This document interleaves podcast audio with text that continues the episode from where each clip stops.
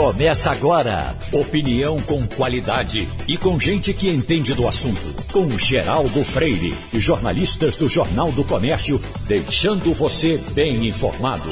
Passando a Limpo. E do Passando a Limpo hoje teremos Romualdo de Souza, Igor Maciel, Ivanildo Sampaio e Wagner Gomes.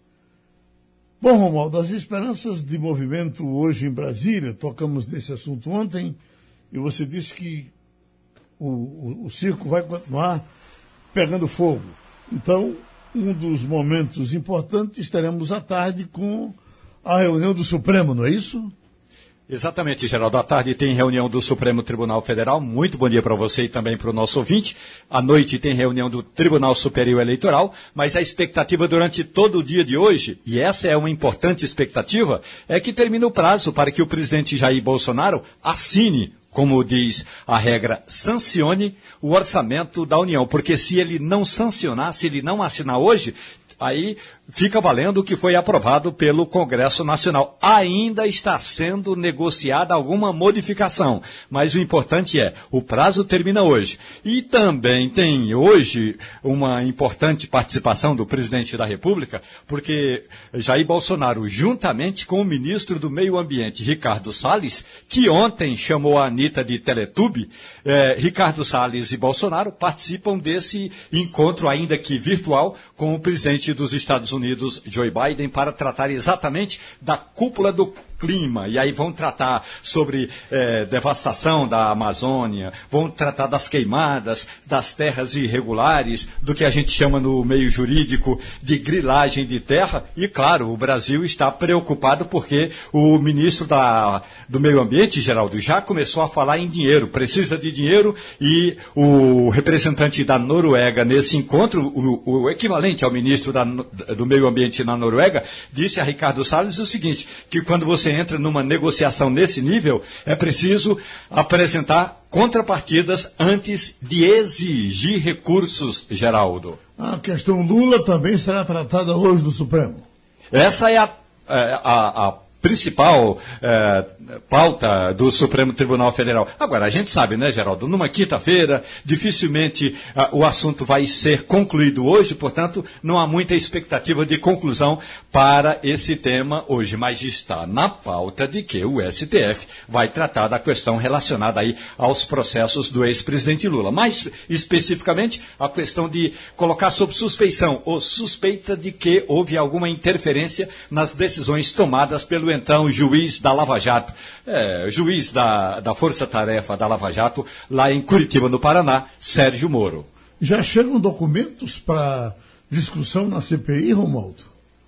Olha, já tem requerimentos, mas os requerimentos, mas como a CPI não está oficialmente instalada, Geraldo, só tem eh, requerimentos que assim que ela for instalada na terça-feira serão votados. Porque como a gente já antecipou, Geraldo, na terça-feira o ministro mais antigo, mais idoso, eh, o Otto Alencar, do PSD da Bahia, ele vai fazer a reunião e aí já escolhe logo o presidente, depois o vice e depois o relator. Aí depois disso, todo mundo que tem requerimento já apresenta. E alguns desses requerimentos são já de convocação de empresários, eh, de diretores eh, do, do sistema de saúde do Brasil e especificamente os três ex-ministros. Lá do começo, Mandetta, depois Nelson Tais e finalmente o general Eduardo Pazuello.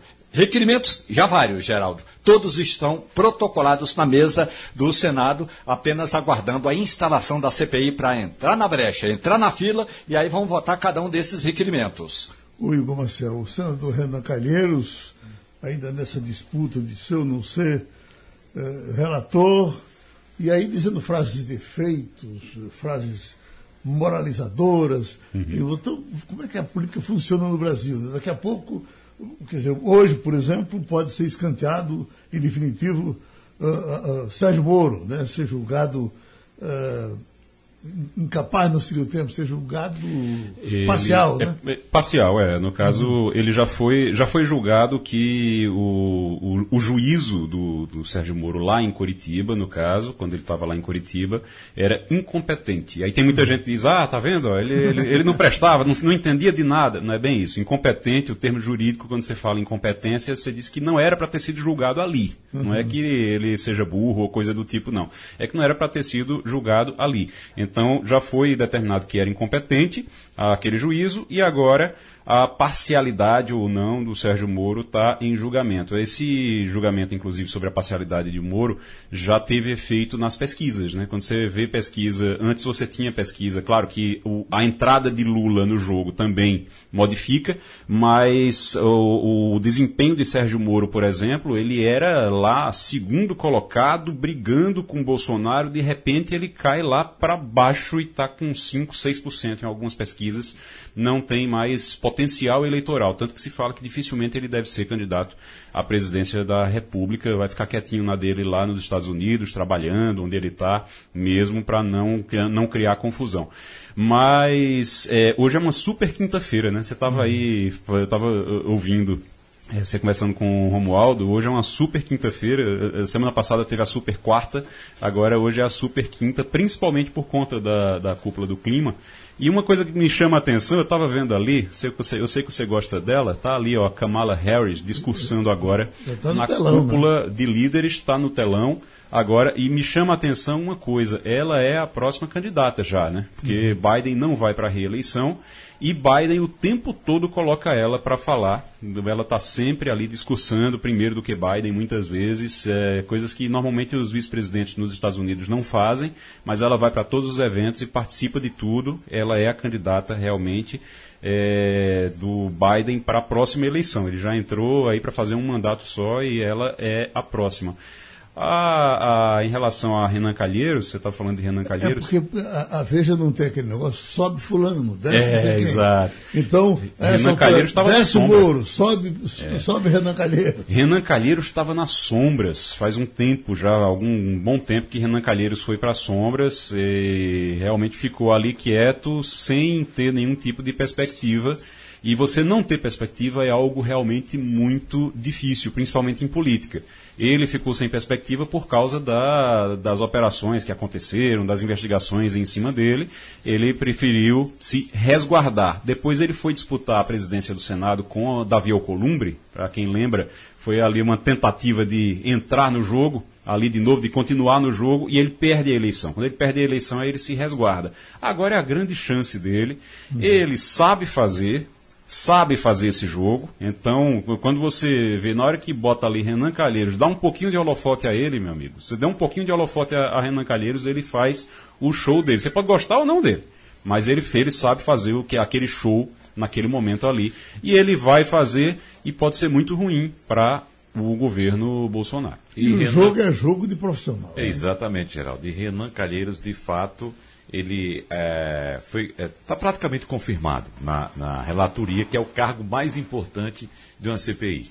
Então, uh, o governo fez de tudo para tirá-lo da... fazendo, né? Desistiu. Já desistiu até porque ontem mesmo o presidente Jair Bolsonaro chegou a telefonar para o governador de Alagoas, Renan Calheiros Filho, para tentar fazer uma frente ali com o Renan, entendeu? Já dizendo, olha, vamos apaziguar a situação aqui, para que seu pai não pegue muito no meu pé e tal, alguma coisa desse tipo. Então uhum. o governo fez de tudo, acionou o batalhão, é, a milícia digital, para atacar Renan Calheiros de todos os lados, acionou a bancada também no Senado para tentar uh, articular outro nome para a relatoria, mas não teve jeito. Jogou a toalha e Renan Calheiros deve ser confirmado hoje, sim. O, você, você lembra, Wagner, que você está falando disso aí, de, de colocou a milícia digital para ir para cima de Renan Calheiros? Era impressionante. No dia que começou-se a falar em Renan Calheiros, seu relator, ficou todo mundo assustado no governo. E é impressionante, porque se você, escreve, você escrevia sobre o céu que está azul, aparecia gente comentando embaixo que Renan Calheiros não prestava. Às vezes coisas que não tinham nada a ver, as pessoas entravam para falar de Renan Calheiros. É um esquema que funciona ali, que na hora que você entra no, no foco, você apanha é, é, muito. Não, bastava escrever sobre o clássico Náutico e Santa Cruz que o pessoal entrava para falar de para falar de. Renan Calheiros. Agora, é, o, o Renan Calheiros também fica na relatoria. Não tem como tirar o Renan Calheiros da relatoria, principalmente pelo seguinte: a cúpula ali da, já decidiu. E o governo não se preocupou, o governo, às vezes, o governo é inexperiente e não sabe como funciona uma CPI. Já, já demonstrou isso, não sabe como é que funciona uma CPI. Porque o principal de uma CPI não é brigar para ela. Primeiro, brigar para ela não ser instalada, mas na situação que estava, você sabia que ia ser instalada. Então o governo tinha que ter ido brigar pela composição. Ao invés disso, deixou a composição rolar solta. O que é que aconteceu? Hoje, dos 11 membros, você tem sete que são do, da oposição e que detestam ali o, o governo e que têm problemas seríssimos com o governo. É a grande maioria. Não tem o que fazer. Não tem realmente o que é o que que você espera de Renan Calheiros eh, agora? É um faca nos dentes ou os acertos que virão intramuros vão domá-lo? Bom dia, Geraldo. Bom dia, companheiro da bancada. Bom dia, ouvintes. Geraldo, Renan Calheiros é um profissional da política. Sarney dizia que política não é atividade para armadores. É, e Renan não é amador. Ama- Renan foi líder de governo no, no Congresso Nacional. Renan foi ministro da Justiça. É senador há mais de um mandato. Tem profundo conhecimento das entranhas da casa, sabe como aquilo funciona e ele não é de se expor e nem de entrar em bola dividida. O relatório dele, quando ele terminar esse relatório, certamente não vai deixar é, brechas para ser contestado. Então tem que se esperar de, de Renan o que ele é, um profissional da política. Romualdo chamou. Pois é, eu queria dizer duas coisas. A primeira é que Renan Calheiros foi alvo de duas ações na Justiça pela, por integrantes da ala bolsonarista no Congresso Nacional. Os deputados Carla Zambelli e Daniel Silveira entraram com representações para tirar Renan Calheiros eh, de uma relatoria que ele nem foi escolhido ainda. Isso causou um alvoroço, alvoroço muito grande, não tanto pelas consequências, porque dificilmente vai ter alguma consequência, mas pela forma com que os dois parlamentares, Carla Zambelli do PSL de São Paulo e Daniel Silveira do PTB do Rio de Janeiro, que querem porque querem tirar o Renan Calheiros da relatoria, dizendo que quem tem processo nas costas eh, 43 representações e seis eh, ações eh, no Supremo Tribunal Federal, não poderia ser relator de um processo dessa magnitude. Até agora, a, a questão eh, só ganhou vulto na internet, mas isso é, mais uma vez, o jeito como o grupo bolsonarista faz política no Congresso Nacional. Muito mais para causar uma comoção nacional, mas os resultados são insignificantes, porque a justiça não vai se meter numa questão que é do, do, do, do, do Congresso Nacional, mais especificamente do Senado Federal. Depois, ainda que tenha toda essa questão jurídica contra Renan Calheiros, são processos que estão tramitando, não estão concluídos e Renan Calheiros vai continuar sendo e vai ser o relator. E como bem disse, eu diria assim, viu, Ivanildo, o Renan Calheiros é um político que não dá murro em ponta de faca. Ô, Romualdo de Souza, me ajuda aí, por favor, porque eu estou lembrando aqui que de uma situação. E eu cheguei à conclusão que se olhar matasse, você hoje seria nos uma distante lembrança. Porque eu estou recordando uma vez, acho que Renan Calheiros era presidente do Senado. Você Sim. abordou o senador Renan Calheiros, fez uma pergunta uh, bem capciosa para ele. Ele deu uma olhada para você, não respondeu, ele só fez olhar para você. Se naquela ocasião olhar matasse, você seria uma mera lembrança para a gente hoje, viu, Romualdo? O senador Renan Calheiros era presidente do Senado, ele foi presidente por três vezes, né? E uma dessas vezes, justamente na vez em que ele renunciou, eu cheguei para o presidente, ele era acusado e continuou sendo, e foi comprovado que havia envolvimento dele no esquema de eh, propriedade de emissoras de rádio. Então eu perguntei para ele, senador, a rádio é sua, é de sua propriedade, e aí, tempos depois, quando o Renan Calheiros voltou, é, como a gente diz, montado no cavalo arriado, ele me chamou para uma entrevista exclusiva e foi justamente quando ele é, disse aqui na Rádio Jornal uma informação importante. O meu filho vai ser candidato a governador, é uma questão de tempo. E foi por muito pouco tempo, no ano seguinte, dois anos depois, Renanzinho estava nadando de braçada no governo alagoano.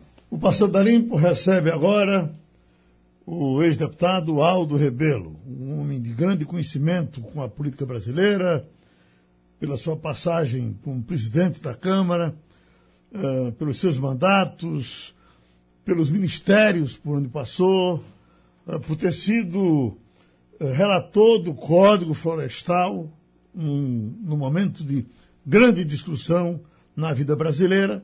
E hoje, no Dia Mundial da Terra, vamos conversar um pouco com o, o ex-deputado Aldo Rebelo. Doutor Aldo, ah, no momento que Bolsonaro assumiu o governo, que esse assunto de meio começou a ser tratado, o senhor tinha um discurso que, de alguma forma, até favorecia algumas ideias que Bolsonaro estava trazendo. Não as ideias, mas o senhor batia de frente com algumas acusações fortes que eram feitas do exterior contra o Brasil. Ah, o senhor pensa do mesmo jeito? O Brasil, Bolsonaro mudou alguma coisa, melhorou, piorou? Como é que o senhor se comporta nesse momento? Bom dia, bom meu dia. estimado Geraldo Freire, bom dia aos ouvintes da Rádio Jornal do Comércio, de Recife, de Pernambuco, do Nordeste e, por que não, do Brasil. É uma grande alegria encontrá-lo na manhã de hoje. Obrigado. Eu continuo a pensar que os erros do Bolsonaro, os grandes equívocos, principalmente na gestão desse tema do meio ambiente, meu Deus. Imagine que agora não faltasse nada, ele tirou da delegação desse debate do clima o vice-presidente da República, que é o coordenador, o presidente do Conselho da Amazônia. Esse, esse encontro do clima é para discutir a Amazônia.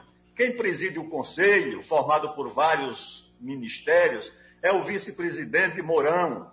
E por razões políticas, são disputas internas, o presidente da República retira da delegação, retira do encontro o presidente do conselho, que é o vice-presidente da República. Aí nós já temos a ideia dos desencontros, dos erros na gestão dessa, dessa crise que do, coloca o Brasil no banco dos réus o, o ex-ministro do, do, das Relações Exteriores, meu Deus, que foi um, uma sequência de equívocos, o episódio mais lamentável desse governo. O problema, Geraldo Freire, é que isso, os erros do Bolsonaro, não dão razão aos inimigos do Brasil.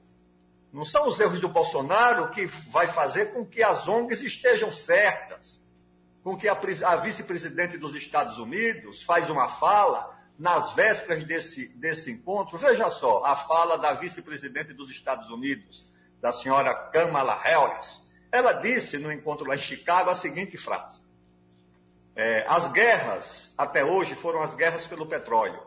As guerras é, de amanhã, do futuro, serão as guerras pela água. É claro que quando a vice-presidente dos Estados Unidos, que é uma mulher forte no governo, declara uma coisa dessa, a pergunta óbvia que nós fazemos é a seguinte: tudo bem, minha senhora. Agora, essas guerras vão ser guerras de quem contra quem? Porque guerras por matéria-prima, guerras por minério, sempre é a guerra de quem não tem contra quem tem, de quem precisa contra quem possui esses recursos. Ora, o Brasil, na Amazônia, possui 340 mil quilômetros quadrados de água doce, nas estações cheias. É isso mesmo. De água doce na Amazônia, nós temos um mar que é do tamanho da Itália e da Suíça somados. É mais do que o estado de São Paulo, de água de superfície, de lagos de água doce. E o nosso rio Amazonas, Geraldo Freire, o rio é responsável por 20% da vazão de toda a água doce do mundo.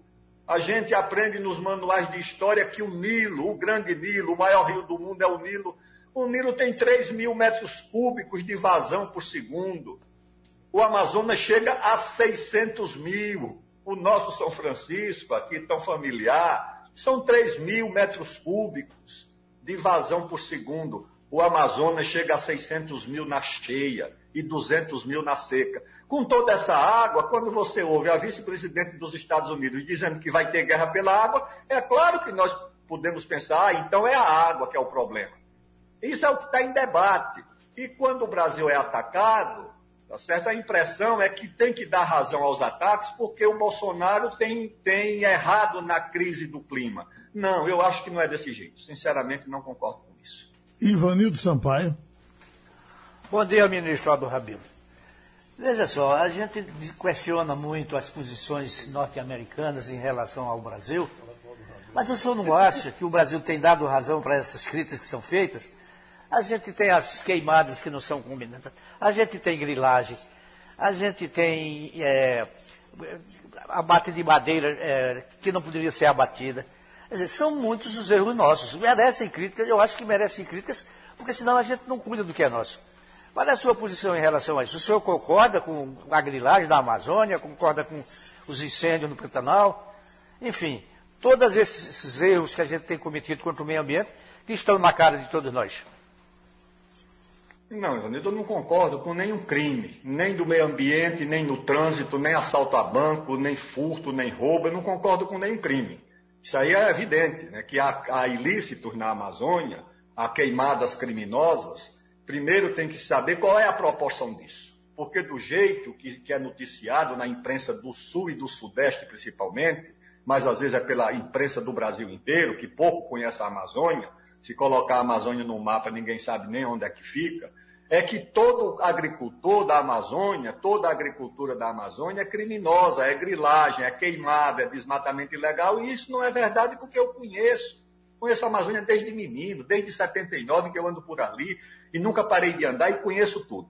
Tem crime? Tem. Tem crime no trânsito, tem assalto a banco, tem tudo isso. Porque tem, tem fome, tem desemprego, tem miséria, tem um monte de coisa errada no Brasil. Agora os europeus e os americanos, por que é que eles só querem saber da Amazônia? Ah, é porque eles estão preocupados com o meio ambiente. O padre Vieira, o célebre padre Antônio Vieira, que viveu no Brasil no século XVII, ele dizia o seguinte: das pessoas que chegavam para o Brasil. Ele dizia: alguns vêm em busca do nosso bem, do nosso bem, fazer o bem. E outros, ele dizia, vêm em busca dos nossos bens. Então é preciso separar também aqueles que vêm com suas ideias e críticas sobre o Brasil, tá certo? Mesmo as críticas que são justas, mesmo essas, mesmo essas, é preciso perguntar o seguinte: estão interessados no nosso bem ou estão interessados nos nossos bens? O, o, o, o Santo Agostinho, que viveu muito antes do Padre Vieira, no seu livro Confissões, ele diz o seguinte: Meus filhos, quando uma notícia se espalha, a primeira coisa que você pergunta é a seguinte: quem está espalhando? E a segunda coisa que você pergunta é a quem interessa. Ou seja, ele já sabia que as fake news, se não existiam na época, um dia elas iriam existir. Então a questão do Brasil é essa: tem coisa errada na Amazônia, nós precisamos tomar conta. O presidente Bolsonaro tem errado muito, eu apontei o erro mais crasso e mais elementar agora, que foi retirar o vice-presidente da República da delegação que vai discutir o clima e a discussão do clima, o que eles querem discutir é a Amazônia, o clima é uma coisa geral, eles querem discutir a Amazônia mesmo. O, o, o Biden, os americanos, os europeus, o Macron só falam nisso. E o, o vice-presidente Mourão é o presidente do Conselho da Amazônia, é o homem que tomou conta da agenda. Por briga interna entre eles, retira o vice-presidente, ou seja, a própria palavra do Brasil, se alguém perguntar lá fora, cadê o vice-presidente, o homem que, que discute a Amazônia? Não vai estar por razões políticas. Isso vai diminuir a autoridade do presidente da República, e se diminuir a autoridade do presidente da República, diminui a autoridade do Brasil. Agora vão botar um índio lá, uma índia, para discutir como se fosse parte da delegação, ou seja, reduz ainda mais a autoridade do Brasil, como se fosse uma representação oficial. Agora já teve governadores que foram visitar o embaixador americano é, para pedir para participar também do debate atrás de dinheiro. Não, pessoal, isso, isso não está correto, não. Eu acho que apelar aos americanos. O, o, o, Bolsonaro e o ministro dele dizia que a esperança do Brasil era o Trump. Tá certo? Eu achava isso uma coisa errada, horrorosa. Apelar um presidente estrangeiro para resolver problema interno. O, o, o, o chanceler Ernesto Araújo escreveu um artigo dizendo que ele era a salvação da civilização ocidental.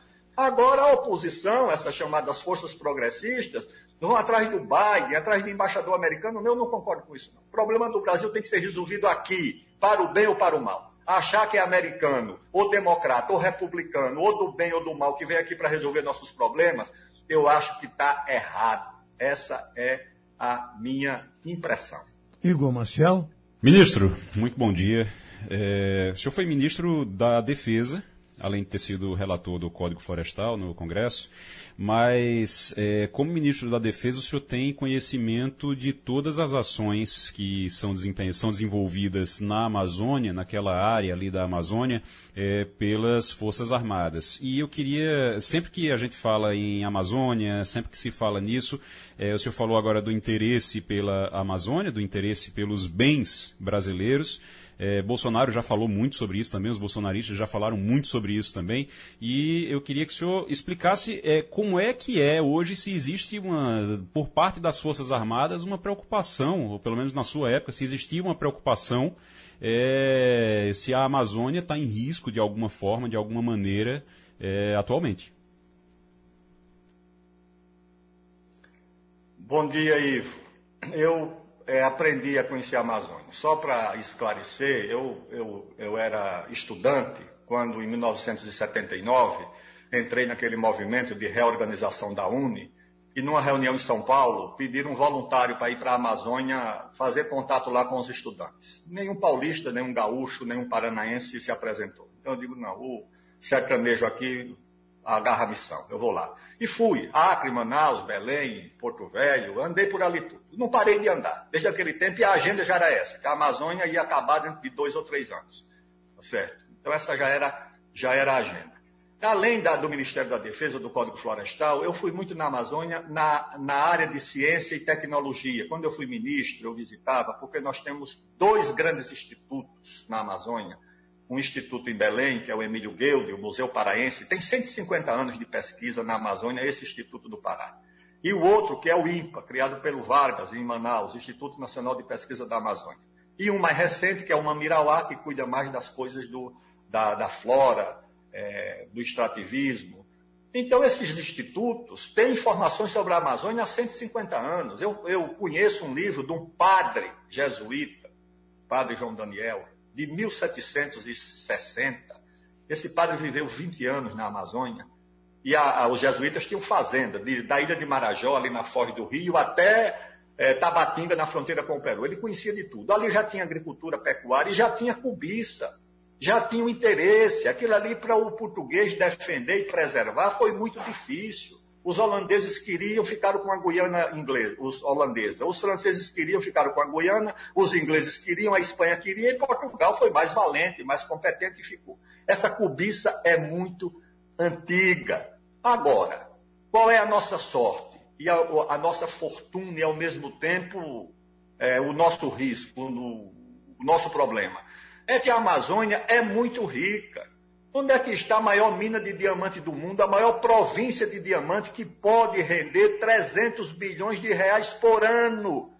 Isso avaliado por mineradoras. Está em matéria da Folha de São Paulo que qualquer um pode acessar. Não se ouviu isso aonde? Não a matéria da Folha de São Paulo está lá. Uma matéria dizendo que uma mineradora projeta na mina da terra indígena Raposa Serra do Sol uma receita anual, dormindo debaixo da terra sem render um centavo nem para o índio, nem para a prefeitura, nem para o Estado, nem uma divisa para o Brasil? Qual é o país do mundo que fica sentado em cima de uma mina de 300 bilhões de reais por ano? Qual é o país que tem a segunda mina de potássio do mundo, lá também debaixo de uma terra indígena, no município de Altazes, lá do Amazonas? Que tem a segunda mina de ferro em, em, ainda reservada, vizinha Carajás, que tem petróleo da foz do rio Amazonas até a fronteira com o Peru que tem nióbio, que tem ouro, que tem tudo. É claro que você acha que o mundo olha para essa riqueza. Além disso, o seguinte, a biodiversidade da Amazônia. Quando a ministra, primeira-ministra Angela Merkel, visitou o Brasil em 2015, eu era, eu era ministro da Ciência e Tecnologia, e oferecia uma agenda, ela trouxe uma grande delegação da área de ciência e tecnologia. Oferecia uma agenda para visitar Campinas, os laboratórios de luz de síncrono, o, o, centro de pesquisa aeroespacial em São José dos Campos, nada. Queriam ir para a Amazônia. Eu levei para a Amazônia Fizemos lá um debate, mostrei o que é que está acontecendo, entramos no avião da FAB, descemos em Manaus, pegamos um barco, andamos 140 quilômetros para mostrar a Amazônia. O interesse deles é a Amazônia, eu considero natural que uns admirem, que outros invejem, que outros cobissem, o, o mundo é assim mesmo. O Brasil é que tem que tomar conta. As Forças Armadas têm um amor platônico pela Amazônia. Sincero, verdadeiro. Mas o que precisa é instrumento de defesa. Nós precisamos ter a segunda esquadra para proteger a entrada da Amazônia. O Brasil tem só uma esquadra sediada no Rio de Janeiro. Tem que ter uma esquadra. Quando eu era ministro da Defesa, separamos lá uma área no Maranhão, escolhida pela Marinha, para fazer a segunda esquadra, um segundo porto, a segunda base de submarinos. Tem que fazer uma base aeroespacial ali na fronteira com, com, com as Guianas, olhando para o norte do país, ou em Roraima, ou em Tiriós, que é um, uma base que nós já temos ali na fronteira com o Suriname, que eu visitei como ministro da Defesa.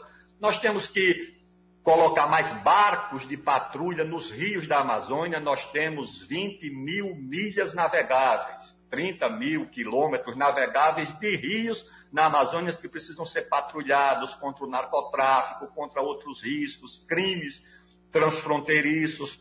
E as Forças Armadas têm uma presença importante, uma presença até humanitária, de assistência aos ribeirinhos, aos índios, mantém dois navios hospitais na Amazônia, prestam eu vi cenas lá, Geraldo e Ivo, Ivanildo, eu vi cenas assim comovedoras de uma moça é, tenente da aeronáutica escovando os dentes do menino que já tinha mais de 10 anos. Eu perguntei para a tenente, eu disse, esse menino não sabe escovar os dentes? Ela disse, ministro, esse menino nunca viu uma escova na vida.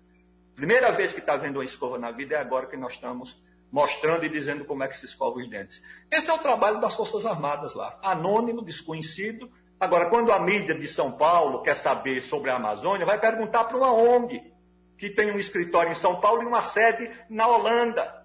Não vai perguntar para as Forças Armadas, não vai perguntar para os pesquisadores da Amazônia. Não. Atravessa ali a Avenida Paulista ou a Faria Lima, entra no escritório da ONG holandesa ou americana, que deita a falação sobre a Amazônia sem ter um biólogo, um pesquisador. Não, isso está errado. Sinceramente. Isso é, isso é inaceitável. Uhum. Vamos para Romualdo de Souza, em Brasília. Ministro, muito bom dia para o senhor. Eu estava ouvindo o seu comentário a respeito dos trabalhos publicados pelo jesuíta Padre João Daniel. E no segundo volume desse estudo sobre a Amazônia, ele diz o seguinte: E se Júlio César prometia ceder o império a quem lhe mostrasse a fonte do grande Nilo, qual seria o prêmio a quem lhe apontasse a fonte do máximo Amazonas? Na sua avaliação, ministro, o Brasil negligenciou a região amazônica? Grande Romualdo, saudade do amigo. Eu estava ouvindo você aí comentando sobre a CPI. Parabéns, viu?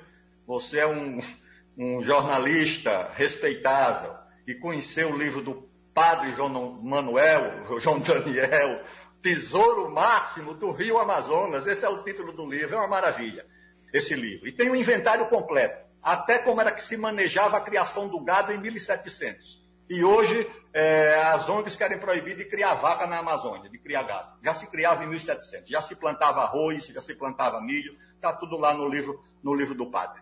Eu tenho a certeza, prezado Romualdo, que o Brasil negligenciou. Eu chamo essa negligência de maldição de Tordesilhas. O que é maldição de Tordesilhas? É que a Amazônia, a Amazônia começou a ser disputada antes de ser descoberta. O rei de Portugal desconfiava que havia essas terras ali a oeste das ilhas de Cabo Verde. Ele desconfiava que tinha essas terras, tinha alguma informação que os portugueses eram os melhores navegadores daquele período. Então, o que é que ele fez? Ele chamou o rei da Espanha e disse: Olha, vamos fazer, refazer um tratado que tinha, para fazer um outro tratado, que é o Tratado é, de Tordesilhas, para dizer o seguinte: ao invés de 100 léguas, as terras de Portugal serão aquelas que foram encontradas a 350 léguas, a oeste das ilhas de Cabo Verde, da ilha de Santo Antão, mais precisamente. Ele foi, feito, foi fazer esse acordo, e aí a divisão entre Portugal e Espanha do mundo, que era isso, veio a, a oeste e passou ali em, em Belém, descendo até, até até Laguna. Mas os portugueses desrespeitaram, principalmente os bandeirantes, passaram por cima do Tratado de Tordesilhas e ocuparam aquela região toda. Ocuparam, né? disputaram com os ingleses, com os franceses, com os, com os espanhóis, com os holandeses e tomaram conta disso. E quando o Brasil ficou independente, herdou esse colosso, herdou esse continente. Mas isso ficou para lá, foi demarcado, ainda nos tomaram um pedaço em 1900 e pouco, os ingleses tomaram, com a ajuda de um rei italiano, e nós negligenciamos, não incorporamos de fato o que nos foi dado de direito pelos nossos antepassados. Quando eu digo incorporar de fato, Romualdo, é incorporar demograficamente, é incorporar economicamente, é incorporar cientificamente, é incorporar com infraestrutura que nós não temos. Nós não temos infovias na Amazônia. 70% dos municípios do Pará, que é o mais desenvolvido da Amazônia, não tem internet. Como é que você pode viver numa região do país que não tem internet? Quando eu era ministro do esporte e fui organizar a Copa do Mundo, a dificuldade era que não tinha infovias. Nós fizemos com o Ministério da Defesa um, um projeto de fazer infovias fluviais, aproveitar o leito do rio para levar o cabeamento para as cidades, porque as cidades ficam invariavelmente na beira dos rios. Começamos, nós não temos dinheiro para isso, nós não tínhamos, o Ministério da Defesa não tinha.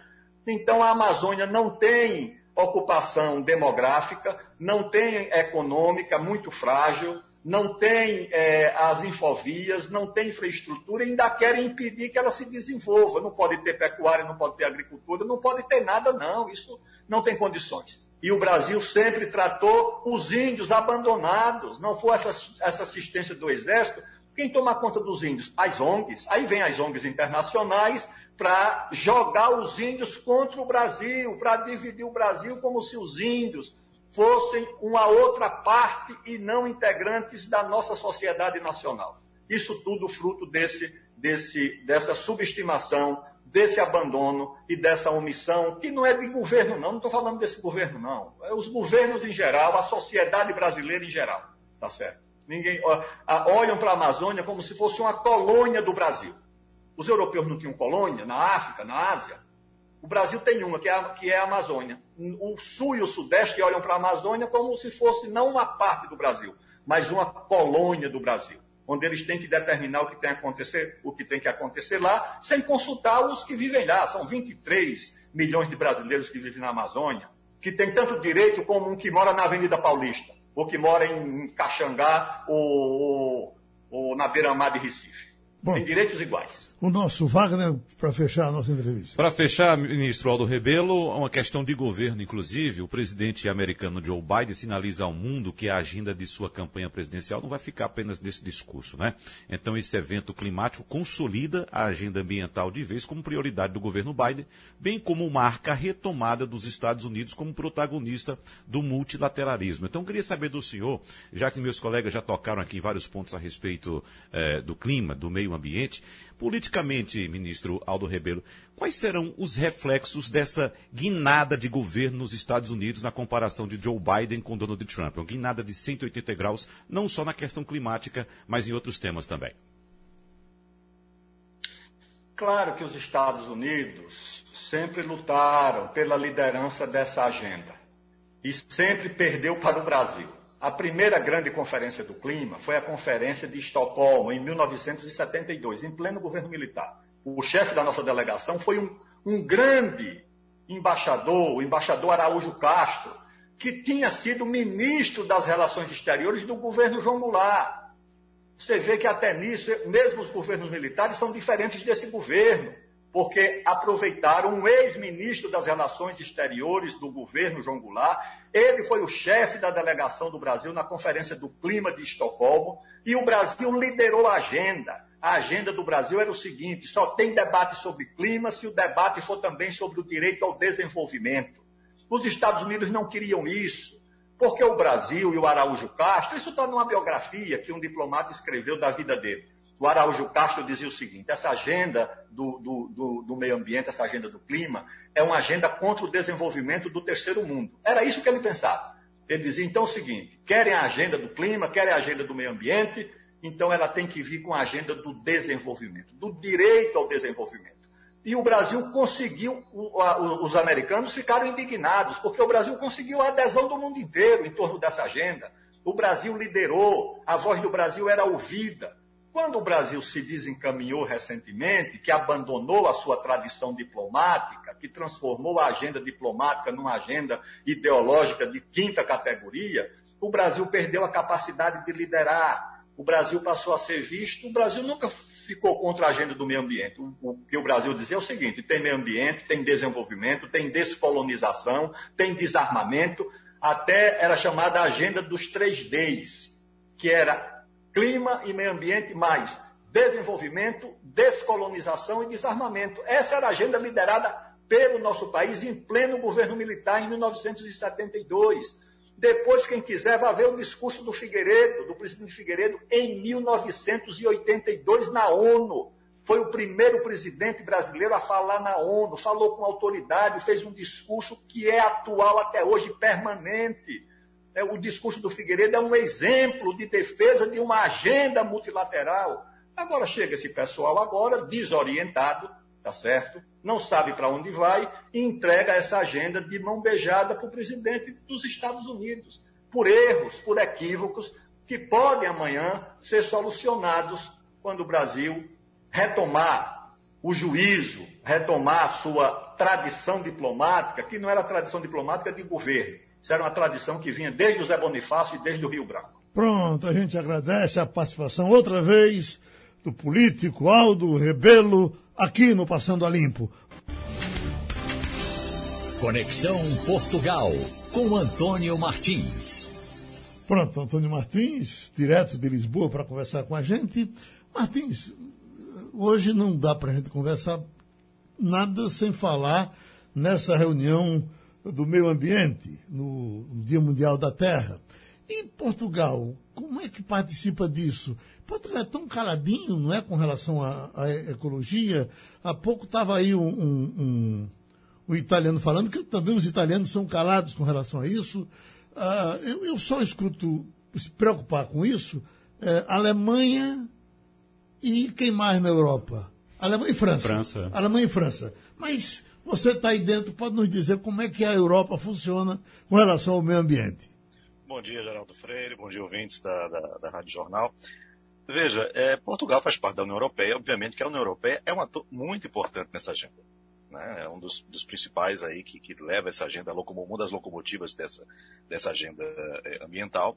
E Portugal, assim, é, como faz parte da União Europeia, essa voz fica diluída, a voz portuguesa fica diluída, porque tem dois grandes atores dentro da União Europeia, que são os formadores, inclusive, do bloco, que, como você citou, França e Alemanha, que há muito tempo que, que, que já seguem essa agenda, já, já implantaram muitas coisas nos seus próprios países e são líderes dentro desse, desse bloco que é um dos líderes mundiais.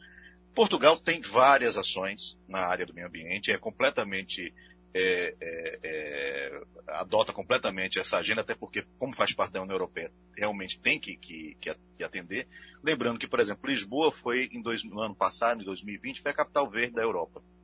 E nós temos também que lembrar o seguinte, que o Antônio Guterres, ex-primeiro-ministro de Portugal, ele é, atualmente é o secretário-geral da ONU e é uma das vozes mais é, ativas em relação a essa questão ambiental. Então, se Portugal não aparece institucionalmente, né, como país, no cenário, com esse discurso, é por, primeiro porque a, sua voz acaba sendo um pouco abafada por França e Alemanha. Né? A, é, é, ela já é representada pela voz da própria União Europeia, mas tem sim, fora dessas instituições, pessoas que têm uma voz muito ativa, como é o caso do Antônio Guterres. Muito bom. Igor Marcel? Martins, grande abraço, bom dia para você aqui do Brasil, boa tarde aí, na, aí em Portugal. Ô, Martins, eu estava vendo uma notícia aqui sobre é, o mercado imobiliário, dizendo que hoje você tem o Brasil, os brasileiros, pelo menos, é, têm feito muitos pedidos para residir em Portugal, isso desde 2020, isso é um número de 2020. E como é que está agora? Veio a pandemia em 2020 e como é que está isso agora? Tem muito brasileiro aí, tem muito brasileiro procurando lugar para morar em Portugal. Como é que está eh, eh, como é que tá funcionando isso atualmente? Bom dia, Igor. Veja, é, a procura por, dos brasileiros por Portugal sempre existiu, de alguma forma. Obviamente que eram classes sociais diferentes, alguns vinham apenas para trabalhar em, em, em alguns momentos, outros vinham para usufruir de uma vida mais confortável, eram pessoas de uma classe social mais alta. E, e essas, essas, ondas de imigração sempre existiram. É, de 2015 para cá, houve um aumento muito grande de brasileiros, mas não só de brasileiros, de pessoas do mundo todo. Portugal meio que virou moda, né? não só no Brasil, mas para várias pessoas de várias partes do mundo. Uma das coisas que aconteceu foi que quando, quando houve a Primavera Árabe, tudo e todos aqueles atentados que surgiram depois da Primavera Árabe no norte da África, é, muitos turistas que iam para aquelas regiões passaram a procurar uh, destinos mais seguros. E Portugal se apresentou como um destino muito parecido com aquele norte da África, por conta do clima, por conta do preço, por conta é, de ter muitas atrações que iam a, além de praia, de calor e tudo, porque também ainda tinha esse, é, esse adendo do, do, da questão cultural, que é muito forte aqui em Portugal, e obviamente que chamou muita atenção. Então, houve um fluxo de imigração de várias partes do mundo, mas os brasileiros estavam entre os primeiros. Né? Então, quando você vai ver hoje o mercado de, de, de, de imobiliário, ainda hoje, em 2021, os brasileiros lideram como procura, mas também franceses, ingleses, irlandeses e, curiosamente, americanos. É, houve um, um, aumento grande de norte-americanos é, vindo para cá, de 2015 até 2020, foram 5 mil, mas só em 2020 foram mil americanos, 1.100 e tantos americanos que compraram casas aqui em Portugal. E por que isso? Porque por conta da pandemia, eles quiseram vir morar num país europeu e usufruir, inclusive, de um sistema de saúde que é muito melhor e mais barato, porque inclusive é gratuito né, no, na rede pública, do que o americano. Então tem agora um turismo de saúde também, que é, não é o turismo, né? É uma migração de saúde, vamos dizer assim. Uh, Ivanildo Sampaio. Bom dia, Martins. É, Portugal, nos últimos anos, nos últimos dez anos, registrou grandes e perigosos incêndios florestais, inclusive com vítimas fatais. Eu pergunto a você, há, um, há algum programa, algum projeto para se antecipar a essa calamidade que não é privilégio do Brasil? Bom dia, Ivanildo. É um prazer falar com você de novo. Veja só, é, Portugal tem, tem, a própria União Europeia internamente acabou é, tendo algumas, algumas é, decisões contraditórias com seu próprio discurso e com suas próprias políticas. O que aconteceu aqui em Portugal foi o seguinte: muitos do, do, muita, muita da área que, que, a área verde que tinha em Portugal foi desmatada, inclusive, para é, plantar é, é, eucalipto, né? que era um, um, um, tipo de plantação que dava mais dinheiro para vender para a Europa, para o restante da Europa, do que a, a vegetação original. Isso é um, um dos, do, dos fatores desses incêndios. Depois disso, há uma, uma é, baixa densidade populacional em muitas áreas daqui do, do, do, país. As pessoas, obviamente, se concentraram nas grandes cidades, mas o, o, a, a, parte mais é, rural, a, a, as cidadezinhas pequenas, aldeias, sítios, ficaram com população muito envelhecida, pessoas velhas que às vezes não têm condições realmente de estar limpando aquela, aquele, aquela região com certa frequência. Então, isso também ajuda a questão do incêndio. Além disso, tem também a questão da mudança climática. Não pode negar. O, ano passado, Portugal teve, teve o ano mais quente do, do, de todos. Né? Eu estava aqui já naqueles incêndios de 2017, eu cobri essa, esses incêndios, é, é, foram 40, 40 e tantas pessoas mortas num dia só. Algumas numa mesma avenida, numa mesma rodovia. Quer dizer, é, foi algo que, naquele momento, chamou muita atenção para a negligência da política de permitir que se plantasse algo tão inflamável como o eucalipto, da, da, da falta de atenção para a questão populacional, né, que, que é a população, no final das contas, que ajuda também a manter essas regiões limpas, e também para o risco que, enfim, aí tem que ser coletivo do mundo todo em relação às mudanças climáticas. Então, desde então, tem havido uma série de planos né, de, para manutenção das florestas, para monitoramento também dessa, dessas florestas, caso haja algum tipo de, de é, risco para incêndio. Né? Graças a Deus, de lá para cá, os incêndios que existiram desde 2017 para cá foram muito poucos e, e que não, não, tiveram nenhum tipo de, de, de morte ou, ou, algo que fosse como uma catástrofe, é, como ocorreu naquele ano. Wagner? O Martins, eu queria que você falasse um pouco a respeito dos dados atualizados da Covid em Portugal, porque o país que lhe abriga hoje começou esta semana registrando, na última segunda-feira, uma morte nas últimas 24 horas, o menor número desde agosto de 2020, segundo a Rádio Televisão Portuguesa, e apontando as medidas de restrição para tentar combater o avanço da Covid-19 como responsável por essa redução drástica no número de casos aí em Portugal. Martins, como é que estão os números hoje? Os números se mantêm, como você falou aí, do, do início da semana. Né? Segunda-feira foi uma morte, ontem também, de ontem para hoje, foi uma morte apenas. É, obviamente lamentável, qualquer morte é lamentável, mas em, quando a gente compara com outros momentos, é, é, é, é um, é um, dado positivo. Né? 610 é, novos casos, também de ontem para hoje. É, então, assim, há uma, uma, uma, uma descida realmente, né? você ter ideia da questão de, de internamento, né? É, estão com 397 hoje internamentos, são 32 a menos do que, do que ontem. É, na UTI são 110, 3 a menos. Então, os, os dados estão sempre em, de, em, em, declínio, né? estão decrescendo. Isso é muito bom. Portugal entrou segunda-feira, é, na, nova fase de desconfinamento, então, centros comerciais, como shopping centers, é, o ensino secundário, o ensino superior passaram a ser presencial, desculpa, os shoppings passaram a ser abertos, né, então estão todos abertos com medidas de segurança, é, o ensino superior e o ensino secundário voltou a ser presencial, é, as pessoas podem entrar agora nos cafés e nos restaurantes, que antes só podiam ficar do lado de fora, em mesas colocadas do lado de fora, agora podem entrar nesses estabelecimentos. Então, Obviamente que, em paralelo a esse, a, a esse decréscimo dos números, há uma maior é, liberdade né, para o cidadão, enfim, fazer sua vida, fazer suas coisas. Agora, isso tem que ser muito bem equilibrado, porque já se fala também numa quarta onda aqui. As autoridades estão preocupadas com o que pode vir é, a, a, seguir, até porque a gente vai chegando agora na primavera, as pessoas saem muito, que a gente estamos na primavera já, vamos chegar no verão. E no verão vai ter, obviamente, que, que muitas pessoas é, nas praias, muitas pessoas no, ao ar livre.